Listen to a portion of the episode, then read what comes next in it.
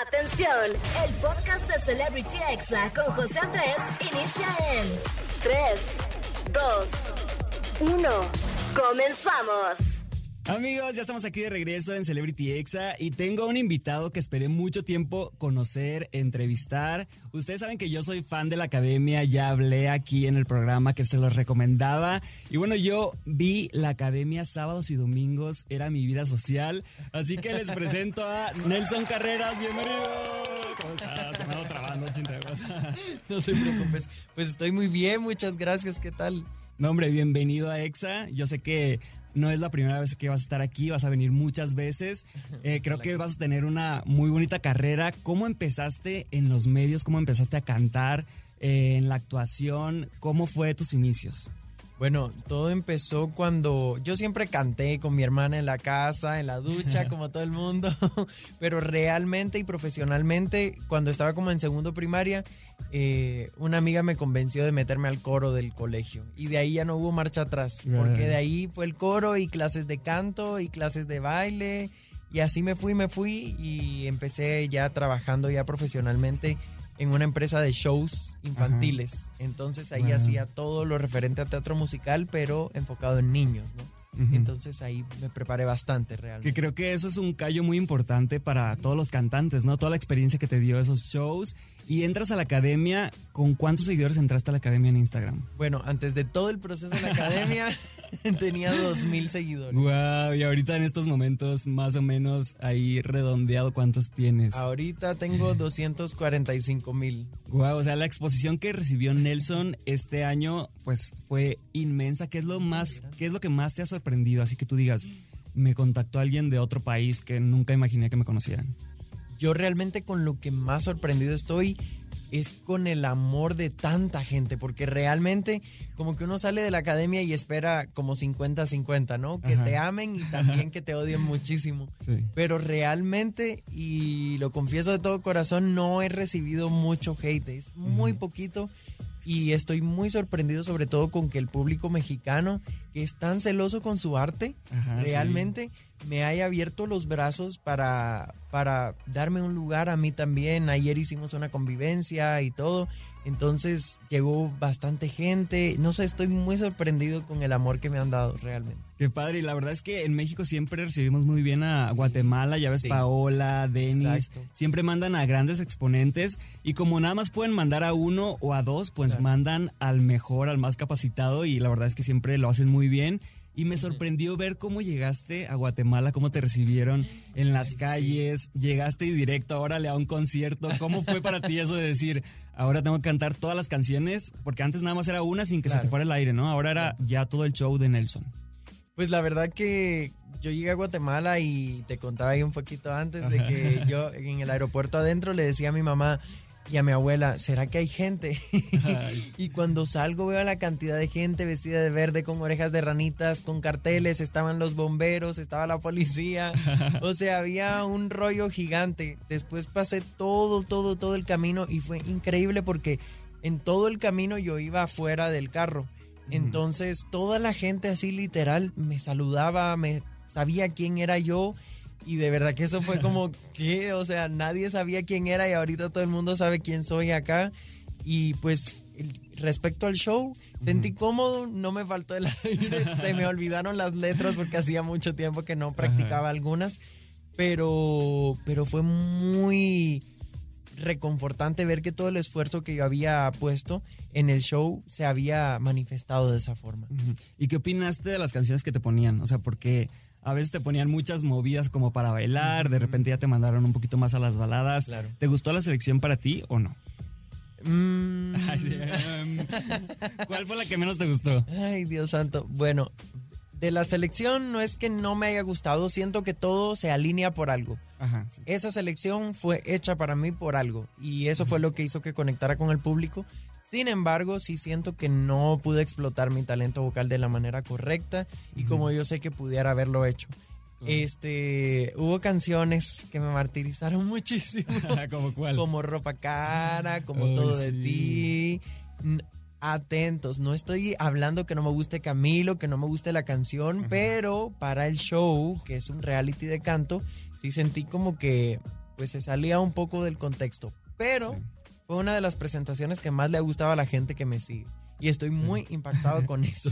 Pero la verdad es que amamos tu sinceridad cuando dijiste, ay, es que esa canción de Camilo no me gusta. Y dijiste, la voy a defender con todo, algo así, ¿no? Con, con mucho amor. Ándale, con mucho amor y la sacaste adelante y te fue muy bien en críticas. la verdad que sí. Nelson, eh, ¿qué tan homofóbico sigue siendo los medios de comunicación tradicionales en cuanto a ciertas cosas de que veíamos de que se empezaban a maquillar y les decían que no, se empezaban a vestir de mujer y les decían a veces que ciertas como limitantes. Es, eso era lo que se percibía en ciertos momentos cuando empezaban a brincar como esa línea que debería ser normal brincar, que tanto los restringían en esos momentos. La verdad que siento que a nosotros ay, eh, va a sonar un poco feo, nos importaba tan poco la opinión, la opinión de, ese tipo de personas que hicimos que se cansaran de decirnos cosas. Claro. Eh, realmente siento que, que todo es un proceso y también las televisoras que son que llevan muchos años todavía tienen como esos pensamientos un poquito más tradicionales pero para eso estamos nosotros acá. Y siento que como generación fuimos una generación muy abierta muy liberal y eso se lo transmitimos a la producción también. Y poco a poco la fuimos integrando en eso que teníamos nosotros en esa nosotros en esa libertad en ese alboroto. Y al final de cuentas yo nunca nunca fui parado por nada. Realmente siento que siempre fui yo. Y aunque a alguien no le gustara o intentara detenerme en algún momento, pues nunca lo hice. Pues siempre seguí siendo yo y creo que eso fue lo que le gusta, lo que le gustó a las personas. Sí, fue una generación muy actual, muy centennial. Eh, que se habló de ansiedad, por ejemplo, que antes era de que no, no lo digas, no. Y, en esta generación, desde que empezó, se hablaba y decían, oye, ¿por qué todos tienen ansiedad? Pues a lo mejor es algo general de toda la población, ¿no? Y la verdad es que fue una generación muy bonita, encontraste una amistad muy grande con Rubí. Muchas, muchas. ¿Cómo, cómo fue encontrar a esta persona ahí adentro de la academia? Ay, no, a Rubí yo la amo con todo. ¿Sí la conocías antes de los 15 años o no? De hecho, yo firmé ahí. Fui a los 15 años. No, yo no fui a los 15 años, pero yo puse aceptar evento cuando pusieron el gran evento que firmaron millones de personas para ir. Yo fui uno de los que puse que sí iba. Pero, pero cuando la conocí, nunca pensé que me fuera a llevar tan bien con ella como, como lo hice. Y realmente siento que hicimos una mezcla tan, tan bonita y nos complementamos tan bien porque nuestras personalidades son muy diferentes, pero a la vez tenemos un punto medio muy bonito. Entonces siento que esa amistad fue una luz también para mí adentro de la casa. Wow, y aparte pues tenían su propio idioma casi, ¿no? O sea, ah. con lo de potaxi, lo de tilín. ¿Puedes definir así brevemente para quien no sepa el contexto de esas claro palabras? sí. Bueno, los potaxis son lo máximo, empecemos a ver aquí. Los potaxis son gente inclusiva, espontánea, chistosa, divertida. Em, los tilines son personas como un poquito, son como una subdivisión de los potaxis, pero más tiernitos, ¿no? Entonces, la gente más tierna, más tranquilita, esos son tilines. De ahí tenemos a los fifes, que esos son los que no queremos los nadie. Ah. la risa, la risa. Sí, básicamente. No, los fifes son como este estereotipo del hombre machista y toda todo lo que conlleva eso. No, no, queremos eso. Y tenemos a los marcianes, que es gente que todavía estamos definiendo, que son raras, eh, pero que no les importa ni les molesta vivir su rareza ahí tenemos las definiciones. Oye, Nelson, vamos con algo de música y regresamos para hablar de todo el tema de Tiago, de los críticos y de todo lo demás. Vamos con música y no le cambien, estamos en Exa. Estás escuchando Celebrity Exa con José Andrés. Ya estamos de regreso y como le dije a Nelson, le iba a preguntar de Neltiago, ¿existió o no existió la pregunta del millón? Yo sé que ya te la han hecho muchas veces. Pues yo digo que en algún sentido sí existió, pues porque la gente lo creyó y, y siento que fue una parte fundamental de esa libertad que vivimos en la academia y, la gente y el público, lo que percibió la gente como esa libertad, ¿no? Siento que, que en el Tiago fue importante para visibilizar un poquito más la comunidad también. Entonces existió, entre nosotros no, Pero si para la gente existió, pues está bien, está bien que exista y que lo siga. No, pero eso sí, se ponen bien intensos. se llaman tiaguitos, los fans de los de Nel Tiago. Pero miren, no les puedo explicar.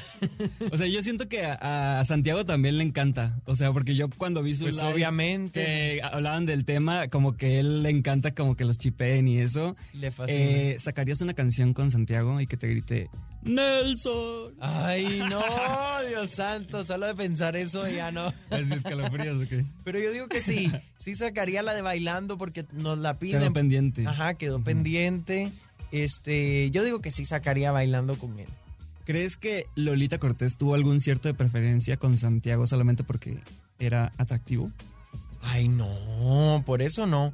Yo no creo que yo no creo que por ser atractivo hayan preferido a nadie. Realmente siento que eso era lo menos en lo que se fijaban. ¿Y quién era de los cuatro tu crítico favorito? Así que tú decías pues estas Lolita, críticas. Lolita, ah, la amo con todo mi corazón. Siento que es una mujer con mucha experiencia, no solo en canto, sino que en todas las áreas del teatro musical. Y siento que el teatro musical te prepara en todo. Entonces, se necesita alguien con ese perfil que maneje todo para ver, o sea, para darte una buena crítica, ¿no? Entonces sentía yo que las críticas de ella o incluso lo que nos decía en backstage o así, consejos que nos daba a todos en general, eran muy, muy útiles y muy específicos para mejorar. Y hablando de Lolita, ella te, dio una oportunidad muy grande eh, recomendándote en un musical que se llama Todo el mundo habla de Jaime. ¿Cómo fue ese casting? O sea, ¿cómo fue eh, ¿Qué te pidieron que cantaras? ¿Qué te pidieron que prepararas? Bueno, eh, pues no puedo hablar en sí de nombres, nombres, nombres de las canciones y así todavía, pero eh, para el casting tuve que preparar dos canciones, una escena y dos coreografías. Entonces, las dos canciones pues las preparé en casa, igual la escena la preparé en casa. Y las dos coreografías, al momento ahí, tuvimos dos horas y pico para, para aprenderlas en el lugar y ensayarlas. Estaban bien intensas las coreografías. y había, estaban ahí los otros. Los eh, otros Jamie, sí, sí. Éramos, creo que éramos como 16 o 17. Había gente que incluso yo conocía de redes sociales. Eh, por ejemplo, está Alexa Fox, que estuvo en La Más Draga. No, o sea, gente muy, muy pilas. Y yo los veía bailar y así, ¡ah! Ok, aquí tenemos mucho talento. ¿Qué harías si te avisan ahorita así de que quedaste en el papel? Ya mañana empezamos a ensayar. Ay, la madre, no sé, no sé. Primero mudarte a México, ¿no? Primero tendría que mudarme. ¿Ya tienes un lugar aquí como un departamento? ¿La producción te dio algo o no? No, no, pues si vengo tendría que buscar yo, pero ahí tengo a Jackie que me dijo literalmente ayer en la noche íbamos en el carro y me dice, oye, no es por nada ni te creas que, es por mamonear ni nada de eso, me dice, pero aquí tienes tu casa y ah, ni siquiera me tienes que preguntar. Aquí vienes y aquí tienes tu casa, me dijo, aunque sea para que vayas buscando algo tú y todo, ¿no? Entonces, pues ni modo, me tocaría caerle ahí aquí de nuevo. y aquí yo creo que tuvo que haber llegado un poquito más lejos, ¿no? ¿Qué opinas tú? Yo, honestamente, siempre pensé que ella iba a llegar a la final. Wow, sí, yo también. Siempre pensé que iba a llegar a la final porque yo no sé qué tiene Jackie que cuando canta una canción se me queda al momento. No puedo parar de cantarla. Me pasó con Mírame, me pasó con La nave del olvido, con todas las que cantó de verdad que se me quedaban. Oye, Nelson, en la academia pasada, pues la pandemia les canceló la gira, ¿no? ¿A ustedes les han dicho algo de tener alguna gira o algo así? Yo creo que había, habría mucha gente que sí fuera a verlos. Pues dentro de, la academia hubo como los rumorcillos, nosotros lo escuchamos, pero creo que nunca se llegó a concretar nada. Y realmente a nosotros pues no nos han informado de alguna gira o de algún concierto con los académicos, entonces pues realmente creo que no se va a dar la oportunidad. Wow, pues mira, vamos a seguir obviamente tu carrera. Sé que vienen ahí tres sencillos. Eh, cuéntanos un poquito de eso. ¿Para cuándo vamos a tener tu primer eh, sencillo en Spotify? El primer sencillo quiero sacarlo antes del 30 de septiembre, porque el 30 de septiembre tengo el concierto con Ana Bárbara en oh, Guatemala. Ajá. Entonces quiero cantarla por primera vez en vivo ahí, en ese concierto, como aprovechar esa oportunidad de, de exponerla al público ahí. Entonces, antes del 30 de septiembre. Ok, ¿y qué va a ser? ¿Balada, pop, bailable? Va a ser como balada synth pop. ahí, ahí, lo dejo.